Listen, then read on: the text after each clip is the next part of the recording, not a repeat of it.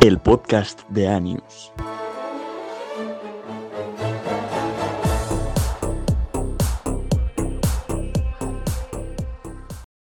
Hola a todos y bienvenidos a un nuevo programa del podcast de Anius. Para el programa de hoy tenemos Universo GC, La Isla de las Tentaciones y por supuesto un exclusivón que ya os prometí la semana pasada en Radio Patio. Así que poneos cómodos y empezamos. Cara dura, cara dura, porque vas prometiendo la luna. Universo GC.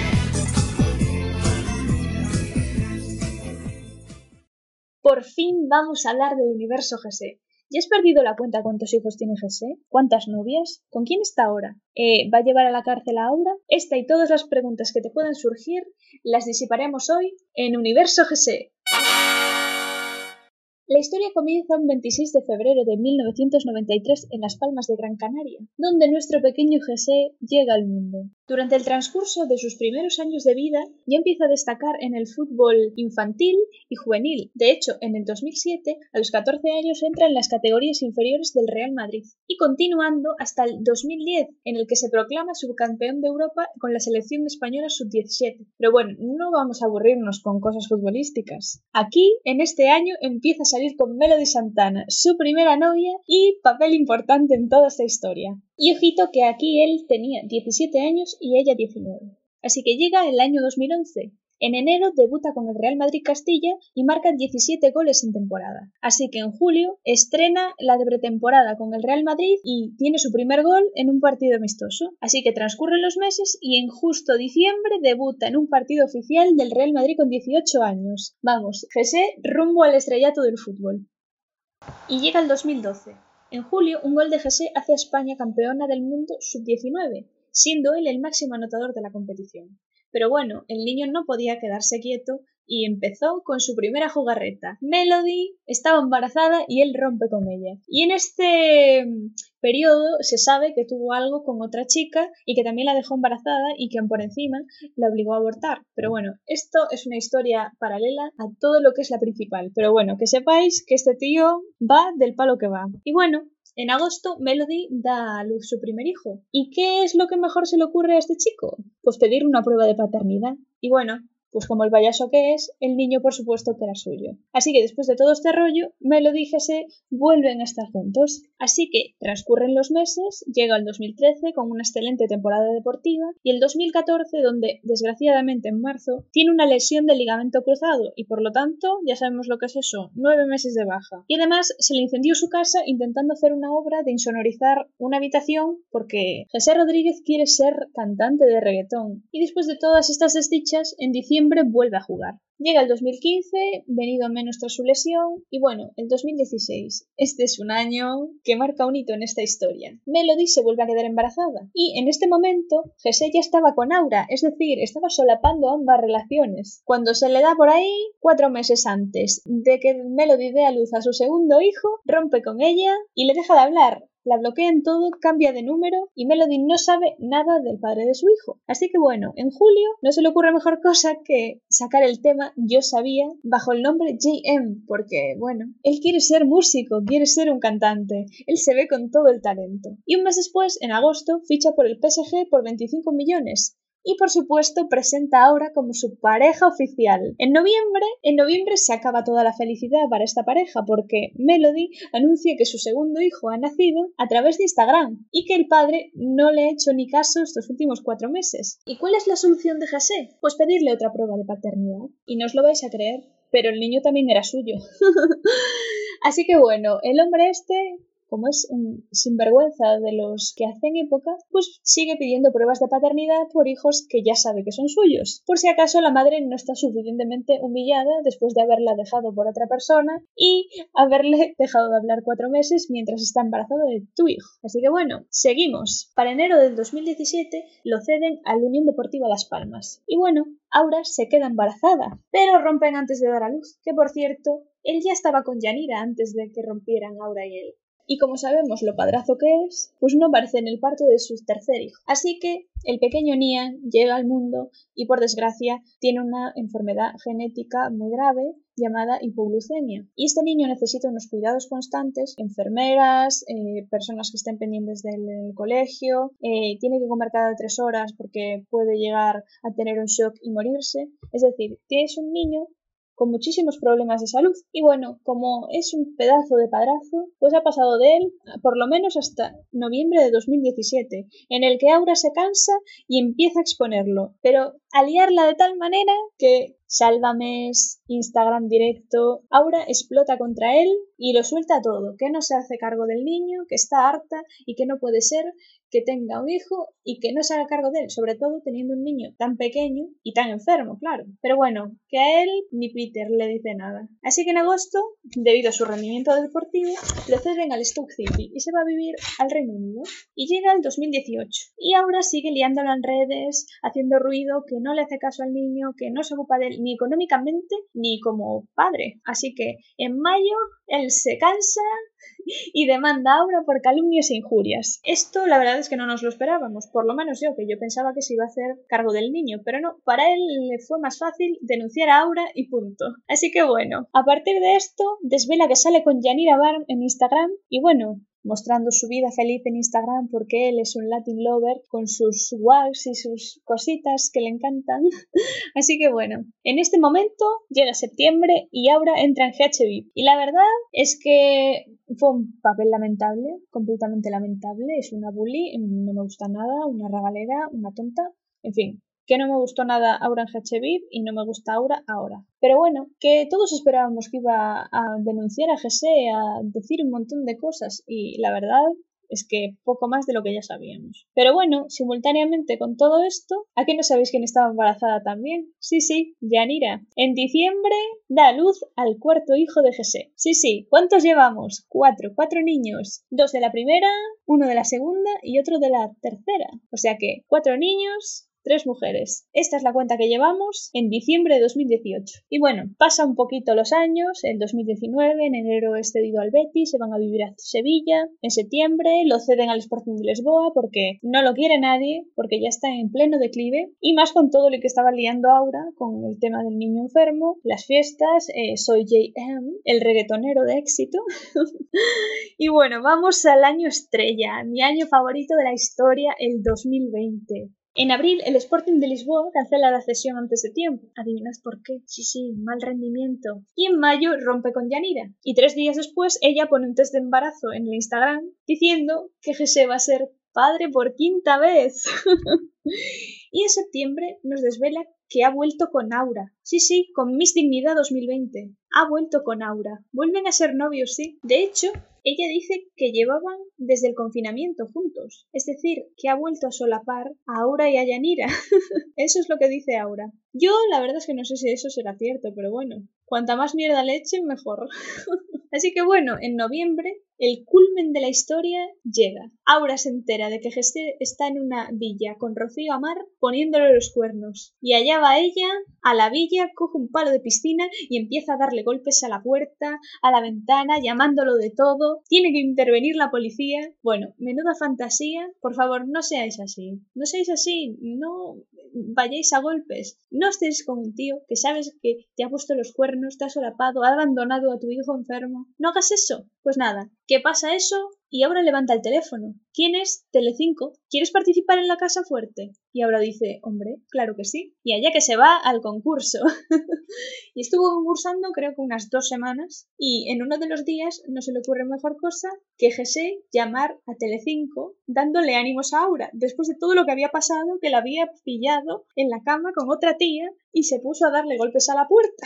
o sea que el surrealismo aquí está. Y, por cierto, que no se me olvide, en el medio del concurso, Aura tenía el juicio de las calumnias del 2018, sí, sí, sí, tenía el juicio y estaban juntos, claro que sí. Y según ellos, intentaron que el juez anulara la causa, porque claro, ya estaban juntos otra vez y que se han perdonado y que no pasaba nada. Y el juez dijo, a mí no me mareáis. Tú, tú vas a hacer servicios sociales y vas a ir a un psicólogo para curarte de la cabecita. Y bueno, ellos los felices se van del juicio en el que él acusa a ella de calumnias y acoso de la mano. ¿Nos parece poético? Yo la verdad es que me tatuaría en la espalda esa imagen. No voy a mentir.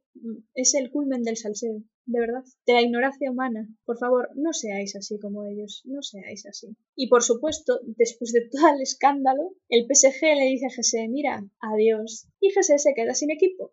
Y claro, después de todo el protagonismo que estaba teniendo Aura, todo el mundo hablaba del tema de Jesse, pues resurge en los muertos del armario. Melody quejándose en Instagram todo el rato de que Jesse no le deja escoger las vacaciones de Navidad, eh, que no sé qué, que no le compra cosas a los niños. Bueno, Melody liándola por Instagram y no se le ocurre mejor cosa al padre del año en decir que hay mujeres que solo consiguen las cosas moviendo el culo, que no sé qué. Bueno, si pensabais que Jesse era un aliado feminista, lo siento, os ha decepcionado, sí. Así que bueno, ella empieza a entrar en cólera por Instagram enseñando cosas que le enseña a sus hijos, eh, que, bueno, en teoría ella trabaja en el Berska, pero bueno, que empieza a como llamar un poquito la atención, porque claro, todo el mundo estaba hablando de Aura y ella quería atención también, porque al final ella tiene dos hijos de GC y la otra uno.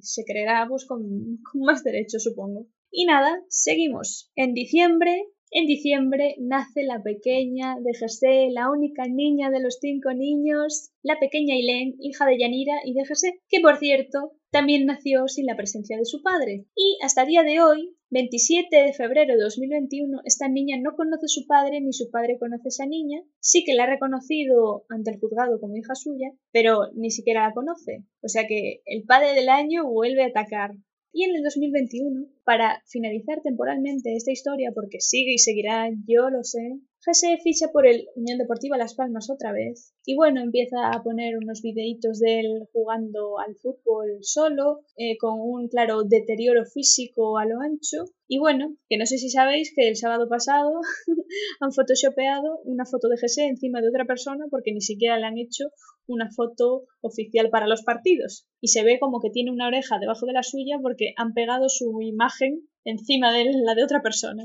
La verdad es que a mí me pareció maravilloso. y bueno, ¿por qué se ha ido a Las Palmas? Porque dice que quiere centrarse en su familia. Sí, sí, quiere centrarse en su familia el padre del año. Así que bueno, voy a hacer un inciso, que creo que me lo he olvidado. Cuando estaba con Aura, también estuvo con la señorita Morromeira, que no sé si sabéis, es alguien que está en todos los fregados, es el perejil de todas las salsas. Y bueno, que también ha estado con José. Igual es un dato irrelevante para la historia, pero yo quería decirlo. Así que bueno, ¿qué os parece? A mí la verdad es que me parece de los personajes más lamentables de la historia de España. Es maravilloso. La verdad es que espero que siga dándonos salseo, pero que por lo menos se haga cargo de sus hijos. Creo que no pido más. Y bueno, y que no extiendan eh, enfermedades venéreas ni cosas de esas, porque está claro que la protección para ellos va de otra manera. Y hasta aquí la historia del semental español por excelencia. ¿Qué os ha parecido? A mí la verdad es que me parece una fantasía toda esta historia. Y espero que por fin hayáis visto la luz en todo este lío de mujeres, hombre, niños, amor Romeira y que os lo hayáis pasado genial.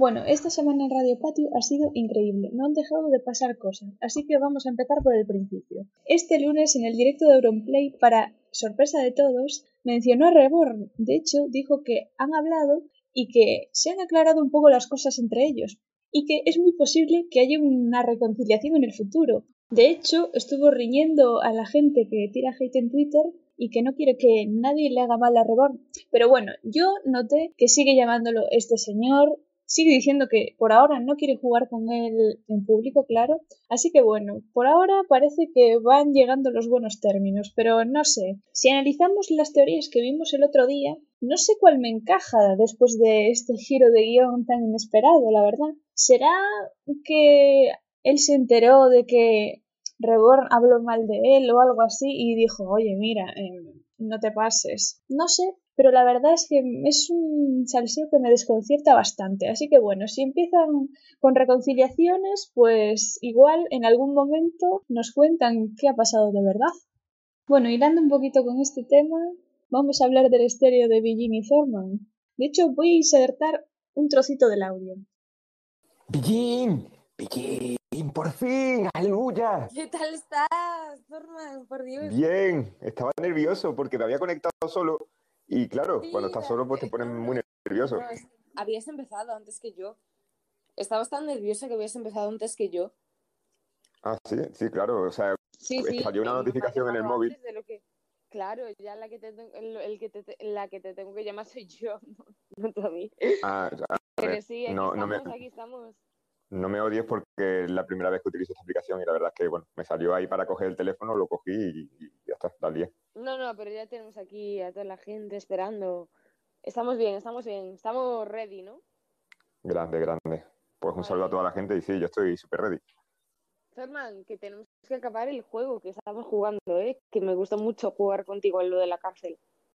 Sí, sí, espero que vosotros también hayáis notado eh, lo raro que hay en este audio. Sí, sí, yo creo que aquí Billin está un poquito ebria. A ver, es solo mi opinión, porque ella ha dicho que no, no, que está enferma y que se le notaba, que bueno, estuvo tomando medicamentos para resfriado y tal. A ver, no nos engañas, Sara Billin. Estabas un poquito contenta. Y no pasa nada, o sea, le puede pasar a todo el mundo. O sea, no hay que llevarse las manos a la cabeza, pero tampoco nos tomes por tontos. A mí la verdad es que me ha hecho muchísima gracia y me parece maravilloso. De hecho, nos ha caído mejor que estando normal.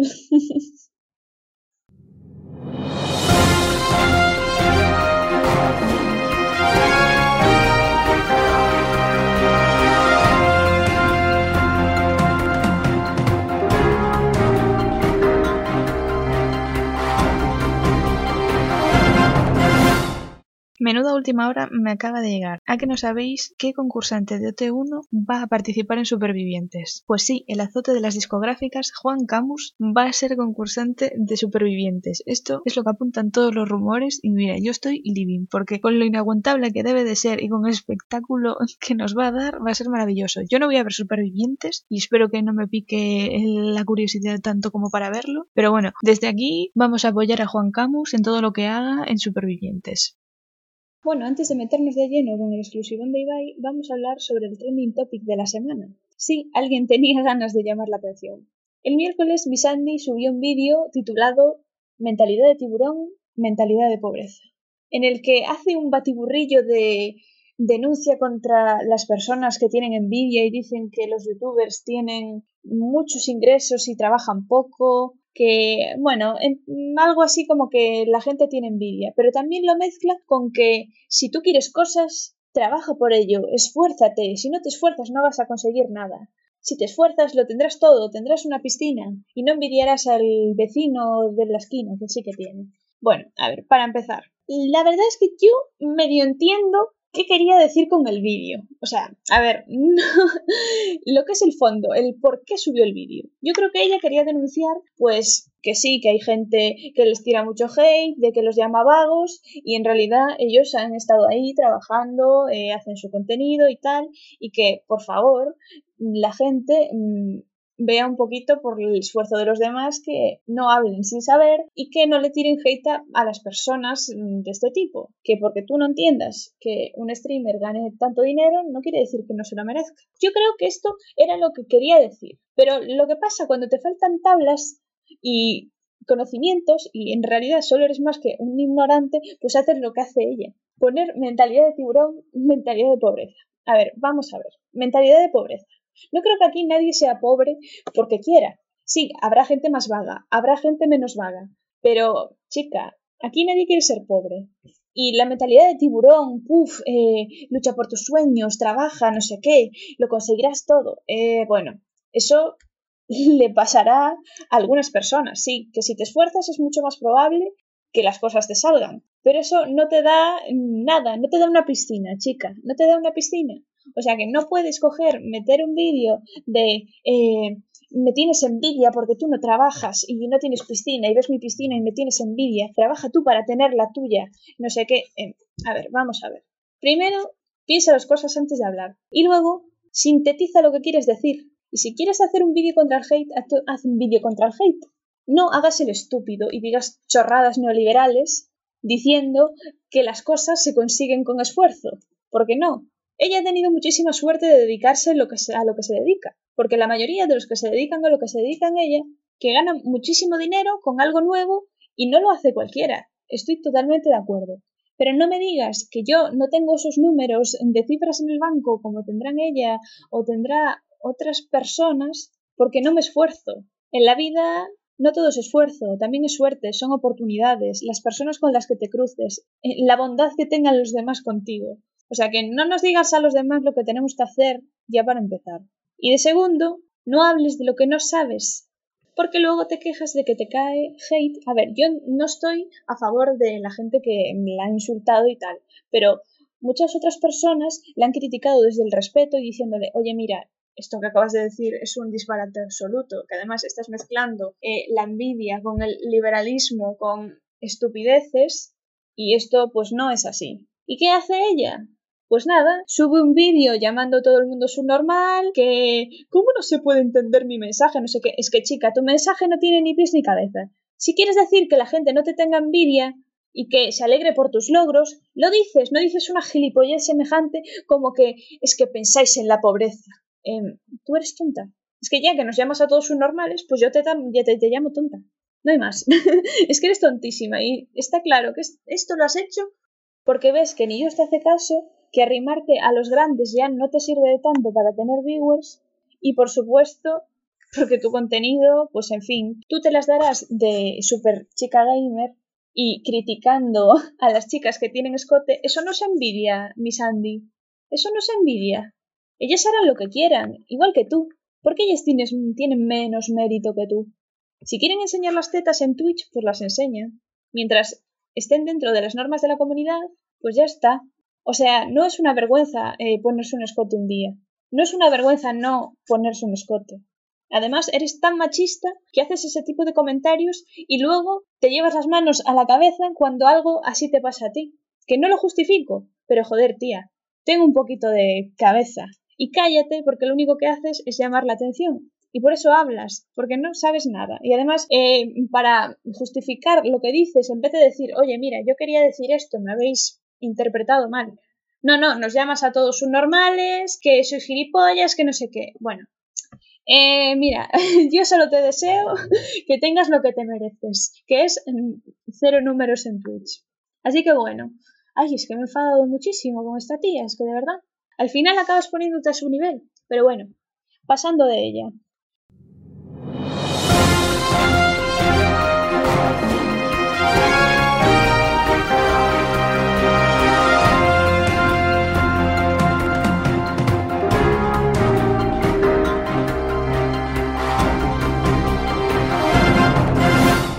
Bueno, esto no iba a ser una última hora, iba a ser un trocito de Radio Patio donde yo iba a contaros que había muchísimos rumores y muchísimos indicios de que Auronplay y Sara Villín habían roto. Y bueno, ayer pues me reventaron la exclusiva con un stream y además con la entrevista de Ibai y bueno, me tuve que aguantar.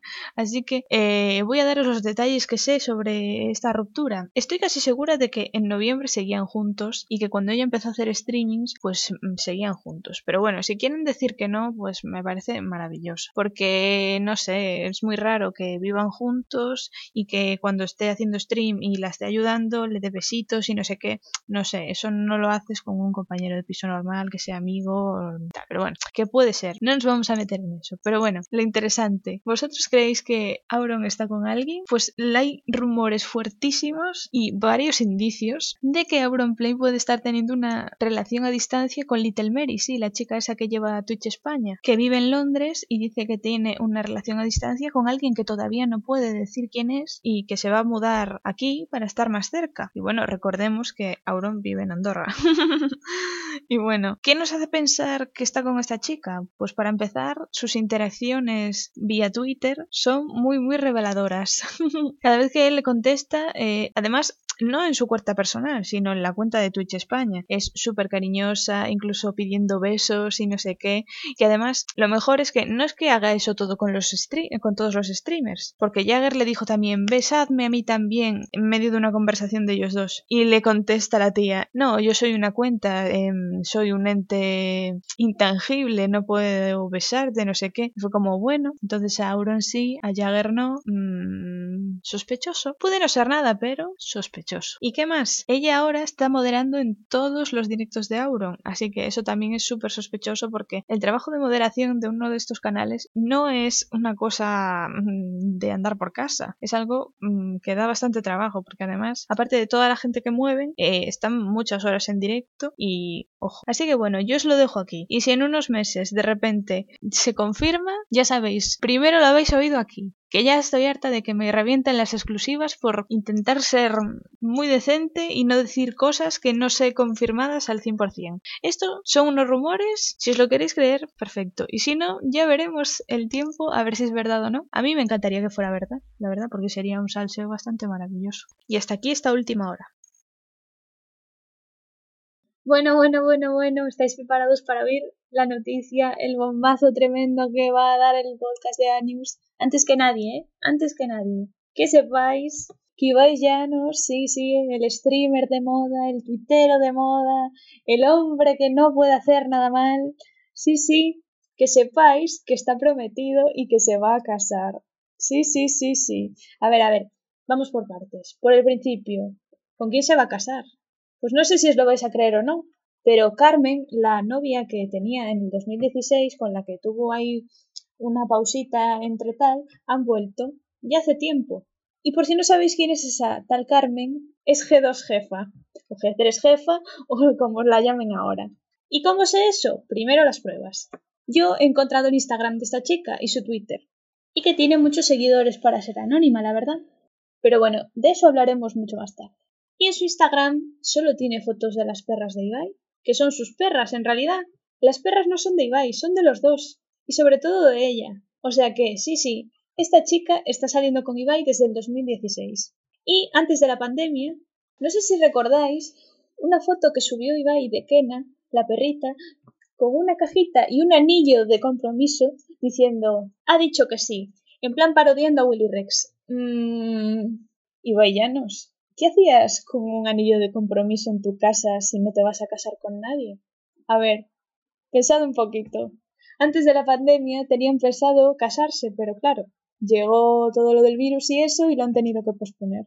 O sea que ahí está. Cuando haya las condiciones, esperad que Ibai se va a casar. No sé si lo dirá o no, porque como la tienen un poquito apartada, como que entre comillas quiere ser anónima, pero esta chica tiene por lo menos 10.000 seguidores en Twitter y todo el mundo sabe que es G2 jefa, G3 jefa o como la llamen. Y a mí me huele que quiere ser como influencer anónima, como la vecina rubia o como Baby Fernández, de que quieren todas las ventajas de la fama, pero sin las desventajas de la fama. o sea que, bueno, a mí la verdad es que el tono general de su Twitter no me gusta nada, o sea, no, no, no es que me caiga bien, la verdad, o sea, no la conocemos, pero mm, la, la impresión general que he tenido de ella en sus redes sociales no me ha gustado nada, la verdad. Pero bueno, yo desde aquí les deseo muchísima felicidad, que sean muy felices, que se casen mucho, que la boda la hagan, la hagan en Twitch, que la podamos ver todos. De hecho, que hagan una exclusiva en el Hola, que será como en la revista más vendida del siglo. O sea que bueno, a mí me ha parecido un salseo increíble y tal. Que podrías no creértelo porque realmente Ibai tiene la misma edad que yo, o sea, va a cumplir 26 años ahora en marzo. Y claro, dices, tan joven y con tantas cosas por hacer, ¿qué, más, o sea, cómo, cómo puede querer casarse? Que hay gente que quiere casarse joven, él tiene todos los medios, ya tiene una estabilidad laboral, tiene una casa, tiene muchas cosas, tiene dos perras, aunque sean compartidas, dos perras, pero, en es, pero es que esta chica tiene 33 años, o sea, ya está en edad de, bueno, de ser bastante normal de que la gente se vaya casando si le apetece. Entonces, claro, yo creo que por eso le ha pedido que se case con ella. O al revés, imaginaos. O sea, maravilloso, me parece maravilloso. Estoy impaciente de que se revele si todo esto es verdad, porque la verdad me alegra mucho. Y Por si no lo sabíais también, Reven y su novia, que es una chica mexicana, eh, también se han casado, que fue esto, esto confirmadísimo porque lo dijo Ibai en un vídeo, que dijo que se habían casado por temas de rollo de la residencia, de, de que ella pudiera quedarse en España y se hicieron pareja de hecho, que lo corrigió Reven en, el directo, o sea que otro que está casado también. Yo la verdad me lo creo perfectamente que Ibai se vaya a casar y, y todo encaja realmente porque que está con ella es 100% que sí. Y lo de casarse, para mí también, porque a mí, yo qué queréis que os diga, aunque quiera hacerle una broma a alguien, no tengo un anillo de compromiso en mi casa para hacerle tal broma. Así que, bueno, yo me alegro mucho y espero que saquen mucha tajada de ello y que nos enteremos de todo el salseo, pero la verdad es que me alegro un montón. Pero como hay cosas buenas, también hay cosas malas. Y me gustaría decir un par de cositas sobre la fiesta que hicieron el sábado pasado en Twitch. ¿Qué me pareció la fiesta? A ver, en teoría me pareció una idea más o menos buena, en plan, bueno, estamos en pandemia, eh, ellos pueden hacer una fiestilla en su casa, los que viven allí, y bueno, si lo graban, y, o sea, si lo streamean y tal, pues bueno, puede ser divertido para ver. Primero de todo, yo vi un rato y me pareció de un cringe, pero de un cringe de verdad me di un poco de... uf, no, mm, o sea, verlos sobreactuando ellos solos allí, que ni siquiera se oía lo que hablaban. O sea, ¿qué sentido tiene ver a, seis personas haciendo como que bailan y que se lo están pasando increíble, como que medio bebiendo y no sé qué? Mm, A mí, la verdad, no sé si es que estoy mayor ya o es que no me hizo, no me hizo gracia. No me hizo gracia. Pero bueno, para gustos colores, por supuesto. Pero a donde quiero ir es a, ¿de verdad era necesario hacer esto? Porque si no lo sabéis, porque claro, supongo que no seguiréis a G25 Jefa en Instagram, ella subió una historia donde se veían a todos los que estaban en la pista de baile y ella estaba como en la parte superior con, la, con diversas novias, diversas amigas y se ve el equipo de cámaras, el equipo de realización y todo eso y allí había por lo menos, por lo menos que se vea en la historia, 12 personas. Y digo yo, estamos en una pandemia Estamos apenas intentando salir de la tercera ola de la pandemia. ¿De verdad era necesario hacer esto? No todo lo vale por el dinero. A mí no me digáis que es trabajo. Porque si siguieron la fiesta después de quitar el stream, que lo quitaron por temas de copyright, que es normal que lo quitaron porque, en fin, temas de copyright, si ellos siguieron la fiesta después, ya es una fiesta, no es trabajo. O sea que a mí me parece mal que tantísima gente que se dedica al mundo de la noche, de las fiestas, camareros, personas de proveedores de, de bebidas, eh, dueños de discotecas, no puedan trabajar, lleven un año entero cerrados, que no pueden tener ingresos ni para nada y tener que seguir pagando al Estado y que luego venga esta gente y se crea que puede hacer lo que le da la gana y puedan hacer una fiesta así de la nada. Yo también puedo coger a mis amigos, ir a una nave industrial, poner Twitch y decir que estoy trabajando mientras hago una fiesta con ellos. Pues no, porque lo haga Ibai no quiere decir que eso esté bien. O sea que a mí me parece mal que absolutamente nadie, y me da igual que se hayan hecho PCRs, las PCRs no te salvan de nada, solo te dan un poquito de tranquilidad, pero Tú no sabes si alguien ha llegado que tú no sepas o falsos negativos o que esa PCR esté hecha antes de que se puedan ver los síntomas. O sea, a mí me parece un poquito despropósito después de haber visto las historias de G3 Jefa y ver que había tantísima gente sin necesidad, porque si ellos querían hacer la fiesta con ellos, pues la hacen ellos, un cámara y listo. Y los que vivan allí y ya está. Y dices, bueno, vale, sí, trabajo. ¿Pero realmente era necesario que las novias estuvieran allí, que tanta gente estuviera allí? Pues claro que no. Y me parece muy irresponsable. Y sobre todo, aparte de, del hecho en sí, me parece mal que las cuatro personas que he visto de miles de tweets que dicen, oye, igual no era el momento. O sea, todo el mundo muriéndose del asco en su casa y estás tú eh, de fiesta con tus amigos en tu casa. Igual no era el momento. Y, mucha y las personas que he visto que han contestado al tuit de Ibai, que se quejan, lo hacen desde el respeto. Y lo único que obtuvieron fueron contestaciones, pero insultos, eh, pero súper agresivos, porque no sé qué pasa. O sea, lo que haga esta persona es intocable. Pues no, no lo es. A mí me parece buen tío, me parece buen profesional, me parece que lo que tiene se lo ha ganado. por supuesto. Pero cuando hace las cosas mal, como esta, por ejemplo, pues se dice, no era un momento para hacer una fiesta en Twitch.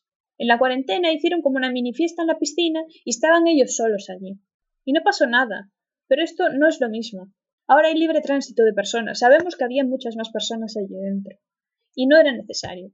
Así que por favor reflexionar y no hagáis lo que ha hecho este tío. Porque estamos saliendo de la tercera ola, pero como nos descuidemos, va a haber una cuarta y una quinta y una sexta hasta que el coronavirus acabe. Así que, por favor, no idealicéis tanto a la gente, porque no puede ser, no puede ser que nadie sea perfecto. Por supuesto que hay gente peor, pero lo que ha hecho no está bien. Y era una reflexión que quería hacer porque es que realmente no veo a gente viéndolo. Me parece muy bien que ellos estén tranquilos, que hayan hecho, entre comillas, en su cabeza las cosas bien, pero la verdad es que yo no lo creo. Pero bueno, lo hecho hecho está. Simplemente tenemos que ser conscientes con lo que consumimos en Internet y, pues, si esto vuelve a pasar, pues ser consecuentes. Pero bueno, que le vais en casa, tío. Qué bombazo. La isla de las tentaciones. Bueno, vamos a comentar los dos últimos capítulos de la Isla de las Tentaciones y del de la semana pasada voy a decir más bien poco, porque empieza con Lucía hecha una mierda. Hecha una mierda, que no, que el Manuel, que la ha engañado, que no sé qué. Bueno, toda la entereza que tuvo en la hoguera a tomar por el saco. Lucía no se levanta de la cama, no va ni a la cita con Carlos. O sea que maravilloso, maravilloso. Bueno, ultra movida entre Lola y Simone, que por fin le dice que la deje en paz, el tío se cabrea full, le dice que es un papel y ella se cabrea toda. A ver, yo no sé si lo de Lola es un papel, pero sinceramente es un caso de estudio. Es un caso de estudio lo de esta chica. Porque no me digas que no quieres estar, bueno, vale, que no quieres estar con el italiano, vale, perfecto. Pero te pones a llorar, ay, quiero a Diego, lo que le he hecho, ay, ay, ay, ay, lo que he hecho. A ver, chica, haces eso y coges y te metes luego en la cama con el tentador de Lucía y te lías con él en la cama con Lucía dentro, mira, ojalá el universo me libre de amigas como tú. Porque, ¿os parece normal lo de esta chica? Es que, no sé, será Géminis o algo, porque no, no, no tiene sentido lo que hace. O sea, o lloras por Diego o te lías con Carlos. No puedes hacer las cosas a la vez, porque no tiene sentido. Es una contraposición de términos. Bueno, no entiendo, pero Lola a partir de ahora está casi al nivel mm, tan bajo de Marina. Por lo menos Marina es honesta, quiere estar con Lobo, pues está con Lobo, macho. Pero luego no anda llorando.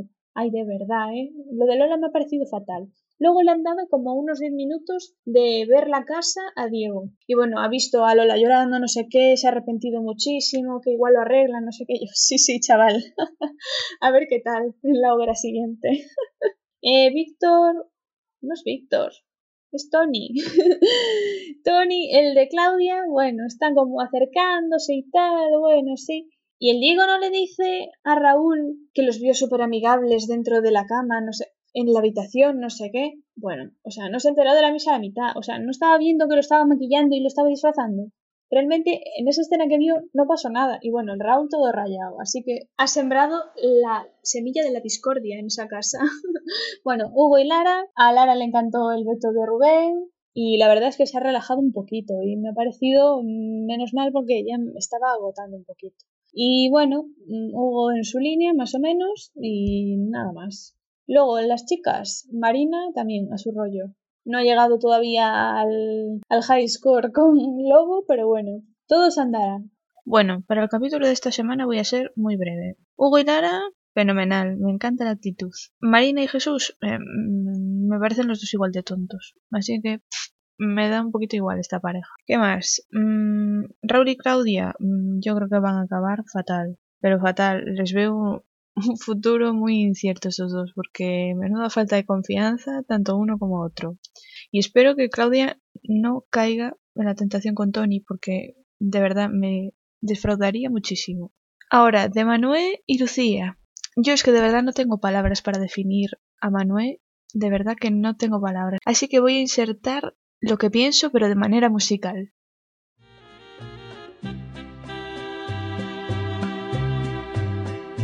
Rata inmunda, animal rastrero, escoria de la vida, adefesio mal hecho. Infrahumano, espectro del infierno, maldita sabandija. Y como Lucía vuelva con este tío, es que me voy a cabrear muchísimo, la verdad. No, no os miento. Y por último, que es lo último interesante que me ha parecido en este capítulo, porque me ha parecido aburridísimo. Las hogueras aburridísimas. Y no ha pasado realmente casi nada. Bueno, sí, espera, que me olvido. Eh, que el Carlos coge y se va por ahí en la villa a contarle a todo Dios lo que hizo con Lola en la cama, estando Lucía, ella también dentro. Pues mira, eh, eres un pedazo de payaso. Y ya está. O sea, por gente como tú estamos como estamos. Y no se puede ser más falso diciéndole a Lola, no, no, yo no hice esto. Luego coger y volver a, venderla. Y vuelve a hablar contigo, pues nada, vuelves a, vuelves a comerle la oreja. Mira, menudo asco. Es que Lucía tiene, el- donde pone el punto de mira, pone el, el sinvergüenza. De verdad, qué asco. Y bueno, hablando de Lola. Lola, yo no sé si es que está enajenada, si es que es una hipócrita, si es que es la persona más mala y más manipuladora que existe en la Tierra, pero esta chica está mal. Está mal. O sea, eh, ahora mismo quiero a Diego. Mañana me meto en cama con un tío y hago cosas debajo de las sábanas. Pero me levanto y, ay, quiero a mi perro, quiero a Diego.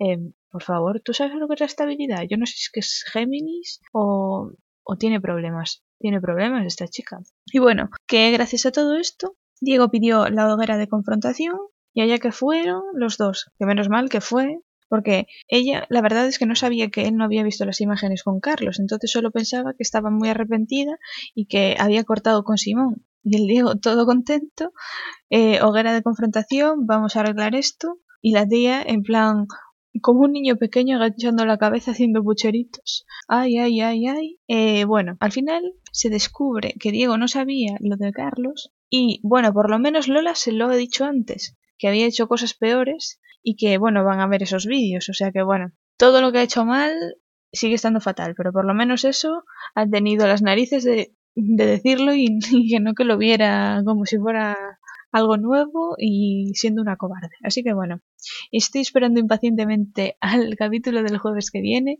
porque tela marinera con esta, con esta hoguera de confrontación. Y esto es todo por el programa de hoy. Espero que lo hayáis pasado genial. Y bueno, la semana que viene no habrá programa, habrá la siguiente y será un súper especial sobre la vida de Britney Spears que espero que os encante porque va a ser súper completo. Entenderéis toda la historia de Britney Spears, tanto artística como personal, mediática. Uf, no puedo esperar, no puedo esperar. Así que muchísimas gracias por haberme escuchado y un besito. ¡Chao!